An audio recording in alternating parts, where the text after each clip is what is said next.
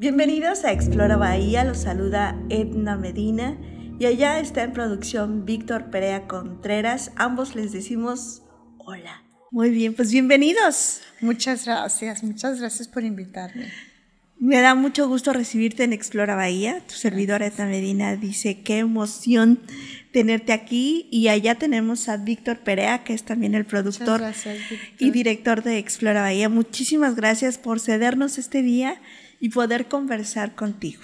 Gracias. Aquí estoy a tus órdenes. Ah, a ver, ¿de qué platicamos? Pues vamos a platicar mucho y les cuento que a quien tenemos aquí enfrente es, nada más imagínense que ustedes en algún momento fueron al trompo mágico. Y esa gran eh, idea se consolidó. Tú disfrutaste, tú jugaste. Yo me acuerdo que en el Distrito Federal de donde yo, en donde yo nací, eh, el Museo del Papalote. El Papalote, sí. O Kitsania en ese tiempo. Entonces visité a todos porque ya me gustaba inspiracionalmente trabajar con los niños. Decía, ¿cómo es que los niños aprenden? ¿Cómo podemos hacer que el aprendizaje sea no tan rígido, sino más lúdico? Entonces, por mi propio proceso de aprendizaje. Entonces, todo eso me maravilló y, y tomaba nota. Decía, qué interesante y me sorprendía cómo es que las ideas se pueden aterrizar y, verse materializadas. Entonces, la vida es muy sabia, nos deja conocerte y pues muchísimas gracias. Ella es la creadora en idea de el trompo mágico. ¿Nos das tu nombre, por favor? Con mucho gusto. Pues mi nombre es un poco largo, me llamo Graciela Margarita de la Vega Michel, bastante largo, pero todo el mundo me conoce como Chela de la Vega. Desde hace muchísimo, soy de Guadalajara. Yo soy comunicadora por el ITESO, hice una carrera en medios de comunicación como conductora y productora de programas para niños. Em, produje varios cuentos infantiles, entonces de alguna manera mi trabajo en la radio me puso frente a personas que en un momento de su vida política pensaron que yo era la persona adecuada para dar continuidad al proyecto del trompo mágico. Así yo estaba trabajando en el DIF Jalisco como directora de comunicación cuando empezó a gestarse el proyecto del museo como una promesa de la esposa del ingeniero Alberto Cárdenas, la señora Joen, en su primera intervención a los medios de comunicación, les promete a los niños y a las niñas de Jalisco hacerles un museo interactivo. Incluso les dijo mejor que el papalote. Wow. Entonces, eh, en esa administración se gestionó todo el proyecto se gestionó la compra del terreno, el, el, proyecto arquitectónico que es divino, que lo hizo el arquitecto Francisco Javier Díaz Reynoso, que es hermosísimo. Déjame decirte que cuando yo visité el Papalote, hay este, hay un, hay, ¿cómo se llama? Un, como laberinto, tipo laberinto. Pero lo interesante era que en cada parada había frases ese es en el trompo, ¿no? En el trompo, en, el trompo mágico, En el trompo, perdón. En el trompo y había frases. Para pensar, claro. Y las iba pasando y decía, qué hermoso. Qué lindo, ¿no? Sí, claro. Hay una que nunca se me va a olvidar, decía, eh, ¿estás conforme con la persona que vas a vivir el resto de tu vida? Tú, esa persona eres tú. Sí. Ajá. Y había que caminarlo, no era era un ejercicio de introspección. Sí, claro. Tiene una historia muy bonita, el laberinto, que luego te contaré. Entonces, bueno, pues la señora Joen ofrece e, este, este proyecto y empieza toda la gestión.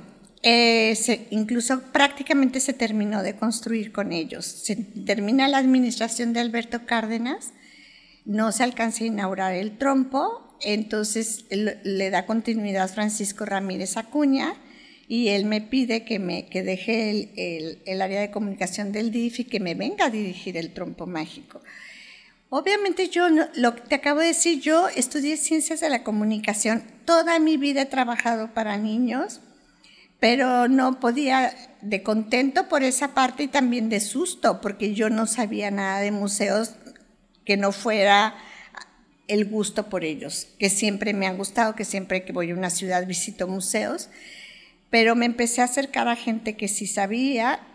La primera vez que fui al trompo mágico, eh, casi me, me quedo 10 días sin dormir porque es enorme, 10 hectáreas y media, eh, simplemente los espacios para tomar decisiones museográficas, pedagógicas, didácticas, divertidas, entretenidas, todo lo que tenía que tener el museo era complicado.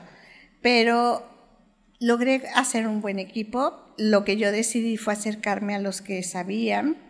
Era un espacio muy deseado para la comunidad tapatía porque las grandes ciudades ya lo tenían, ya tenía, obviamente la Ciudad de México tenía museos interactivos, pero tenía León, Guanajuato, tenía Aguascalientes, ciudades muy cercanas a Guadalajara y Guadalajara se había quedado un poco rezagada y parecía una promesa, una promesa que nunca iba a llegar.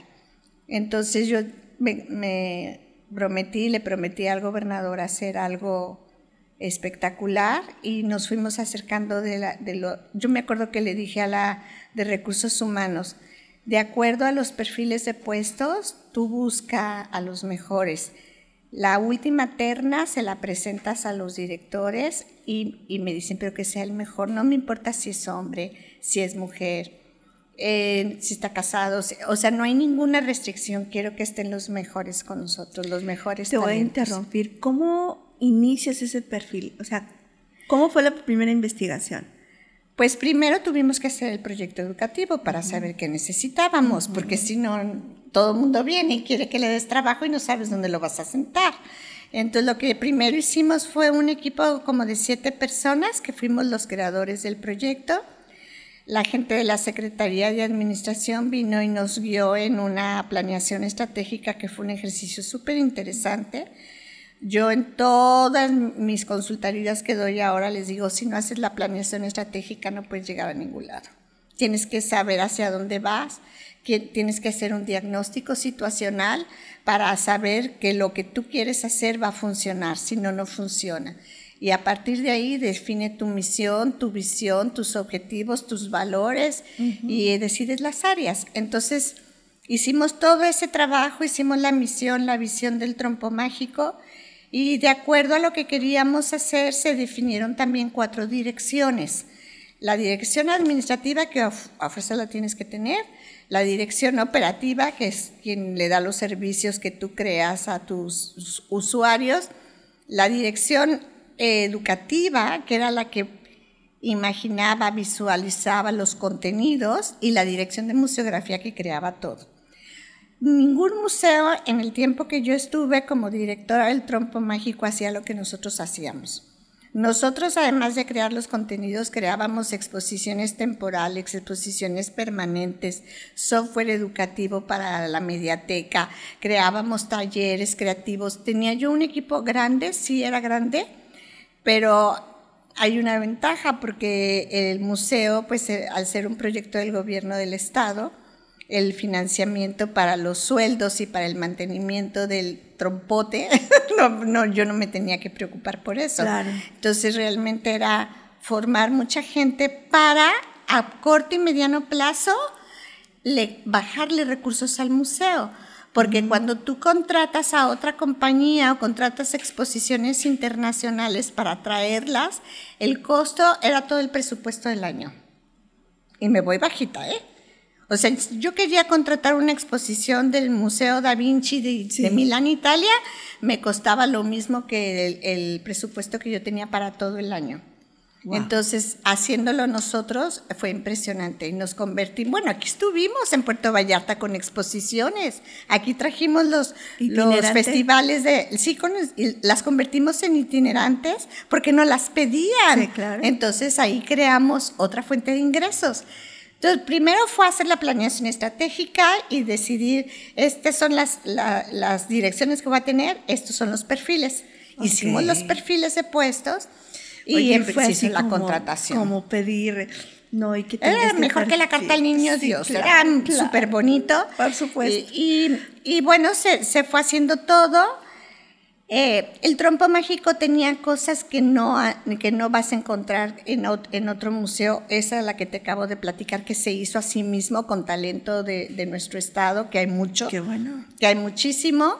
Eh, tenía un, programa permanente de fomento a la lectura que pocos museos lo tienen y que dentro de todas las salas tú podías encontrar un rinconcito para la lectura con libros maravillosos que fuimos reuniendo cada fil durante 12 años estuvimos juntando, armamos una hermosa biblioteca. Y es que también eh, justo lo que te estás diciendo, seleccionar libros también es toda una sí, Era toda, tenía una persona con un perfil especializado para poder reunir los mejores, los mejores eh, libros. qué me da, ¿eh? Fue súper bonito. Otra cosa que no tiene ningún museo y que teníamos nosotros que creo que te vas a desmayar cuando te diga no, yo ya estoy, yo, yo, tengo tantas ganas, dije, ay, no, es que... Hicimos un programa de benefactores y patrocinadores que se convirtió en un modelo.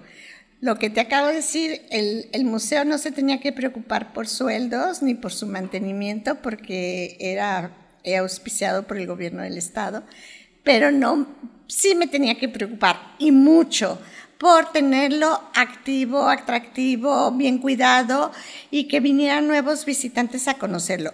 El Trompo México no está a la pasadita de nada. Ah, en ese tiempo menos. Estoy hablando de que cuando yo empecé, cuando a mí me nombraron la directora fue en el año 2001. O sea, hace 22 años no había desarrollo urbano alrededor, era el museo.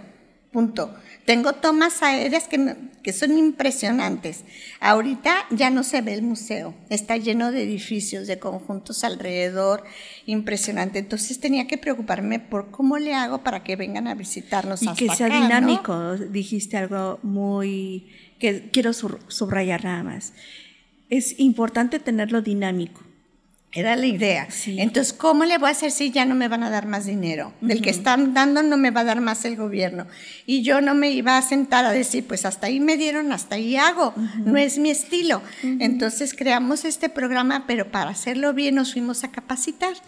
Tomamos la primera capacitación en el 2004, o sea, abrimos en el 2003 y en el 2004 yo ya estaba capacitándome para ver cómo traigo más recursos, cómo hago alianzas con la sociedad para que esto siga creciendo.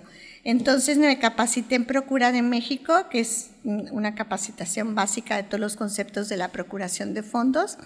Después nos hicimos miembros de la AFP Internacional, que por sus siglas en inglés es la Asociación para la Profesionalización de los Procuradores de Fondos. Oh, qué interesante. Hicimos este, eh, este programa tan lindo, pero cuando lo lanzamos, que fue realmente como al año y medio de haber abierto el museo, ya habíamos creado una muy buena imagen.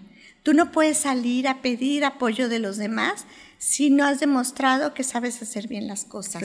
Porque la, la, filantropía, la procuración de fondos, la relación entre el que pide y el que da, se basa en la confianza como todas las relaciones humanas, ¿no? Si tú tienes un gran amigo y tu gran amigo te falla en lo fundamental, es bien difícil que esa relación se vuelva a construir. y así funciona la filantropía también. Las relaciones entre el donante y el que te da funcionan a base de la confianza. Quisiera retomar algo que dijiste. Eh, tú abres en ese, en ese tiempo y el siguiente año tú ya te estabas preparando para todo lo que estaba por, venir. Entonces estoy entendiendo que tu planeación estratégica, eh, ¿cuántos años te adelantaste en tu planeación estratégica? Bueno, hicimos una planeación estratégica en ese momento para cinco años, que es lo que normalmente te recomiendan que luego la revises. El trompo nos fue llevando a la carrera. Sí. Porque realmente se volvió tan exitoso y tan visitado, muy pronto se convirtió en uno de los museos más visitados, muy pronto se empezó a escuchar fuera de Guadalajara, muy pronto se llenó el mapa de México de visitantes de todos lados, nos venían a visitar y muy pronto salimos a presentar nuestro proyecto a medios internacionales, muy pronto. O sea, fue una dinámica fuertísima pero el programa de alianzas estratégicas y de benefactores y patrocinadores abarcó todas las áreas. Fue muy bonito. Empezamos a, salir a las empresas para mantenimiento de áreas, para creación de nuevas exposiciones y para el programa social. Esos eran los, los puntos básicos. El, el, mantenimiento, buenísimo, porque los museos empiezan a morir cuando no les das dinero para mantenimiento. Y si, y si del presupuesto autorizado no te alcanza para mantenimiento, pues búscale a ver cómo. Y es que el tocar el, eh, el desgaste del material se es- acaba y con los niños más. Sí. La otra parte era pues hacer nuevos proyectos, que nos financiaran nuevas exposiciones, que pudiéramos nosotros tener productos que nos trajeran más productos como estas exposiciones internacionales, nos trajeran más dinero y el otro era el programa social. Ese era súper bonito porque eh, había padrinos, o sea, eh, por ejemplo a mis consejeros yo los invité a que fueran, eh, patrocinaran un grupo al trompo eh, cada mes. Ok. Había una tarifa, ellos pagaban el autobús, la entrada de los niños y decíamos, el, el- invita un grupo al trompo, se llamaba esa, esa Sí. campaña. Y la otra era el cochinito invitador. O sea, el cochinito invitador era para los niños. O sea, hicimos donantes a los niños también. Entonces, a la entrada del museo había una gran alcancía transparente que era un cochinito muy chistoso y decía, invita un, un grupo al trompo y ahí decía la explicación. Lo que dones va a invitar a niños de tu parte que no pueden pagar la entrada. Y cada mes les poníamos la lista de lo que se había reunido y los niños que habíamos podido invitar con fotografías y todo. Entonces el cochinito era, eh, era una sensación tan hermosa porque después de que los niños venían al trompo con papá y mamá y se la pasaban increíble, a la salida veían así de frente el cochinito y los niños leían, papá, papá, yo vi a papá sacándose Ajá, así todo el sí. dinero de las bolsas y llenaban aquel cochinito, era una- además cumplía con todo lo de la Sí, procuración de claro. fondos, era transparente, ahí Sí, se veía cuánto dinero, informábamos, era lo que tú decías, motivacional, porque es- era, yo vengo tan contento porque mi papi me pudo pagar la entrada, pues ahora yo le quiero pagar la Soy el entrada a mejor otro promotor niño, ¿no? soy filántropo. Sí, yo también soy filántropo, era sembrar la semillita. Entonces sí, sí se, se hicieron cosas que no tienen eh, pues un precedente. Teníamos un proyecto educativo muy bien fundamentado, que fue lo único que me pidió el gobernador cuando me nombró la directora. Me dijo, quiero que el museo tenga un proyecto educativo. Y yo, no, que yo voy a hacer el proyecto educativo. Me acuerdo que empecé a hablar a los museos. Me, ¿Tienes proyecto educativo? Todos me decían que sí y nadie me lo compartía. No sé si no lo tenían o, o no me lo quisieron compartir.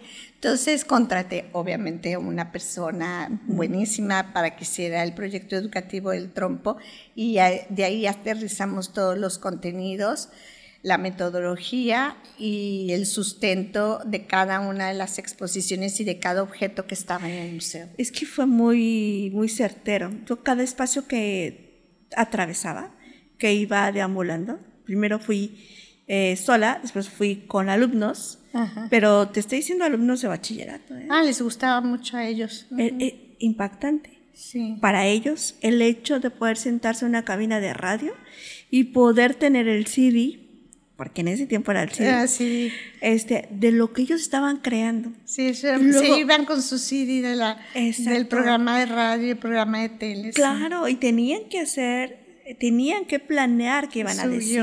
sí, sí. Y en la cuestión de televisión también. Y después fui como mamá y después fui como promotora con cualquier persona o director. donde, Hay que llevarlos al, ahí al trompo. Es maravilloso. Es que genera un impacto. O sea, esto te lo cuento porque eh, como cuando tú creas un programa, un proyecto, no entiendo que lo hacemos con amor, con el trabajo, y con- pero sí vale mucho la pena reconocer el impacto que una idea puede generar en la comunidad para la quien está sirviendo, ¿no? Pues sí, creo que, que lo logramos, pero también fue por muchos factores, ¿no? Los factores era que Guadalajara lo estaba deseando y tenía muy buena expectativa. Yo había hecho una carrera en medios de comunicación, entonces la gente me ubicaba con la relación con los niños, entonces no fue una directora que estuviera relacionada con la política ni nada de eso, porque no lo soy. Es- estaba relacionada con el mundo de los niños. El hecho de ser comunicadora ayudó muchísimo porque es lo que necesitas en estos proyectos, saber comunicar lo que tienes. Y mis mejores alianzas estratégicas las hice con medios de comunicación. Justamente lo que estás diciendo del módulo, ¿qué museo tenía una cabina de radio, un módulo de televisión? Lo tenía el trompo mágico porque tenía una sala completa dedicada al conocimiento de los medios de comunicación y el uso inteligente y ético de los mismos. Entonces, se combinaron muchas cosas. Ah, y lo que yo digo, el ingrediente especial fue obviamente la confianza de los tres gobernadores, em, empezando por quienes lo crearon y quienes me nombraron y, me ratificaron, la confianza ciega en mí siempre, eh, el respeto a mi trabajo y el amor que, lo, que todo mi equipo de trabajo tenía lo que hacía, la verdad, un, un equipo maravilloso. No siempre se dan todas esas cosas. claro.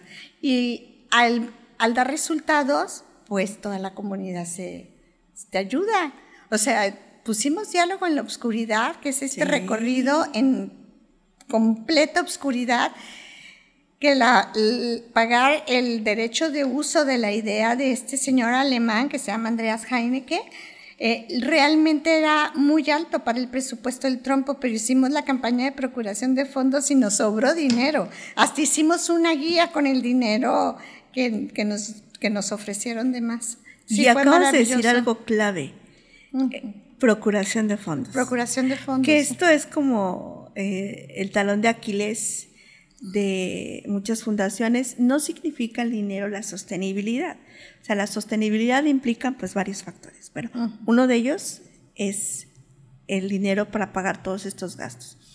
En esta área de procuración de fondos, tú que eres especialista, cuéntanos qué tiene que hacer una fundación como para iniciar en su campaña de procuración. Muchas gracias por decirme especialista, no lo soy, soy una enamorada del tema de procuración de fondos y gracias al trompo mágico, porque vi que funciona. Tristemente el trompo ya no funciona ahora, está cerrado y se va a convertir en otro proyecto, pero lo, lo que le dimos a los niños de entonces y lo que aprendimos los que estuvimos ahí se ha convertido en un capital, un capital humano maravilloso porque lo recuerdas como tú tienes eh, es, eh, en tu memoria del corazón. Tienes en el recuerdo aquí, pero también la conectas con el corazón y yo con eso tengo. Ya soy feliz y, para siempre y te lo agradezco muchísimo. Eh, el trompo mágico me llevó a este tema de la procuración de fondos y me di cuenta que no hay proyecto educativo, cultural, recreativo y de social, principalmente social, que pueda morir porque no tiene dinero. No hay, porque el dinero hay en el mundo. Generosidad sobra en este mundo.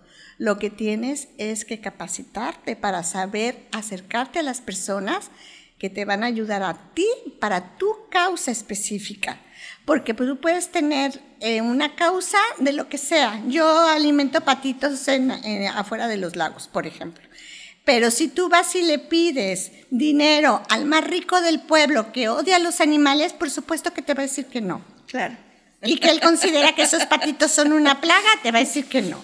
Entonces, hay que saber pedir y hay que saber ir justamente con los adecuados para que te den el recurso adecuado del proyecto adecuado que les presentes y que tú hagas uso de él de la manera adecuada para que crezca la confianza y sigan siendo tus aliados. Claro. Entonces, ¿cómo no me iba a enamorar de la procuración de fondos? Si encontré ahí la oportunidad de hacer lucir aquel espacio que se me encomendó y a partir de entonces estoy comprometida con el tema para ayudar, soy maestra de gestión cultural en la Universidad de Guadalajara, con este tema para que los proyectos culturales de los gestores que trabajan en la cultura crezcan y nos beneficien, porque sin cultura nos vamos a ir no sé a dónde. Exacto. Y para todas las organizaciones sociales, a través de AFP, que soy miembro activo de esta de esta fundación, donde ya hicimos un capítulo en Guadalajara, que ahora es Occidente Pacífico, que ya crecimos a todos lados. Eh, por sus siglas es inglés, en inglés es Asociación para la Profesionalización de los Procuradores de Fondos. Y tiene, trabaja en, nació en Estados Unidos, tiene capítulos por muchas partes, principalmente en Norteamérica, Canadá, Estados Unidos y México, pero también en Centroamérica Y nosotros en México tenemos cuatro capítulos que trabajan bastante bien y yo soy miembro activo ahorita en la tesorería, pero hemos ocupado todos los puestos para, para profesionalizar a quienes tienen que procurar fondos para sus causas sociales, culturales, educativas o recreativas. Es muy importante. Sin fines de lucro, porque para eso es la procuración de fondos. Claro, claro por supuesto. Y entonces, alguien que escuche esto dice, bueno, sí, ¿y qué hago? ¿Por dónde empiezas? exacto, ¿por dónde empiezo? Capacítate, infórmate, eh, eso, eh, profesionalízate, porque la procuración de fondos, y ese es un regalo que agradezco enormemente al siglo XX, porque como te decía, generosidad siempre hay, grandes filántropos en el mundo, hay muchísimos capitales, hay demasiados, está muy mal distribuida la riqueza, pero también hay mucha voluntad de, donar, de ser generosos. Entonces, capacítate porque los que dan, los que dan, escuchen lo que les digo, los que dan saben cómo debes de pedirles y si no te capacitas, no van a confiar en ti. Ellos ya saben que hay técnicas, que hay metodologías, que hay, hay una organización detrás del procurador de fondos que es un trabajo muy profesional y si no vemos eso como una profesión, va a ser muy difícil que, que las personas que quieren ayudarte confíen en ti y la relación entre la asociación y el donante crezca junto con tu organización para que el día de mañana los dos volteen a ver lo que hicieron juntos. Ese es, porque muchas veces me he encontrado con gente que cree que el rico está obligado a darte porque tú lo necesitas. No, no es así. Él está confiando en ti. Tú le vas a pedir, él tiene que ver un brillo en tus ojos, tiene que ver un entusiasmo, tiene que revisar que has dado resultados para que decida, aquí quiero dar mi dinero, no en cualquier otro lado. Porque tengo una vocación, porque quiero... Y fíjate que en algún momento estábamos en una mesa de diálogo hablando con este, este tipo de cómo hacemos que se encuentren las personas que eh, quieren donar y los que ya están eh, ejerciendo sus, su sentido. O sea, cualquier fundación que diga, ay, pues es que yo trabajo con niños con síndrome de Down o yo trabajo con niños que trabajan en, este, en la calle o etcétera, ¿no? Y había este, una, en la mesa de diálogo decían, es que a veces los donantes quieren que hagan lo que, lo que ellos quieren, ¿no? Y entonces yo no voy a hacer como fundación lo que ellos quieren. Entonces las fundaciones es que queremos que tú donante hagas lo que nosotros queremos, porque esto es lo que... Entonces justo en este puente, en este cómo comunico, cómo encuentro a esta otra mitad, ¿no? A mi par, ¿cómo, cómo lo lograste tú en el trompo? Bueno, ese es uno de los procesos más difíciles de la procuración de fondos, encontrar al adecuado, porque te lleva por lo menos seis meses encontrar al adecuado. Tienes que hacer una revisión exacta y encontrar a la persona con la que puedas compartir intereses, puedas compartir, por ejemplo, en el caso de las alianzas estratégicas, que tienen pues un interés con alguna empresa, con alguna marca, tienes que encontrar la marca que le interese la gente con la que tú te relacionas, porque si no, no vas a poder hacer las alianzas estratégicas. Claro. Acuérdense que las empresas sí tienen un, fin lucrativo y sus alianzas también buscan lo mismo. No es que se quieran aprovechar de ti para incrementar sus ganancias, pero sí les interesa vender su producto o si les interesa eh, afianzar su marca en determinada comunidad. Entonces es un trabajo muy, muy profesional, muy minucioso de encontrar a los adecuados.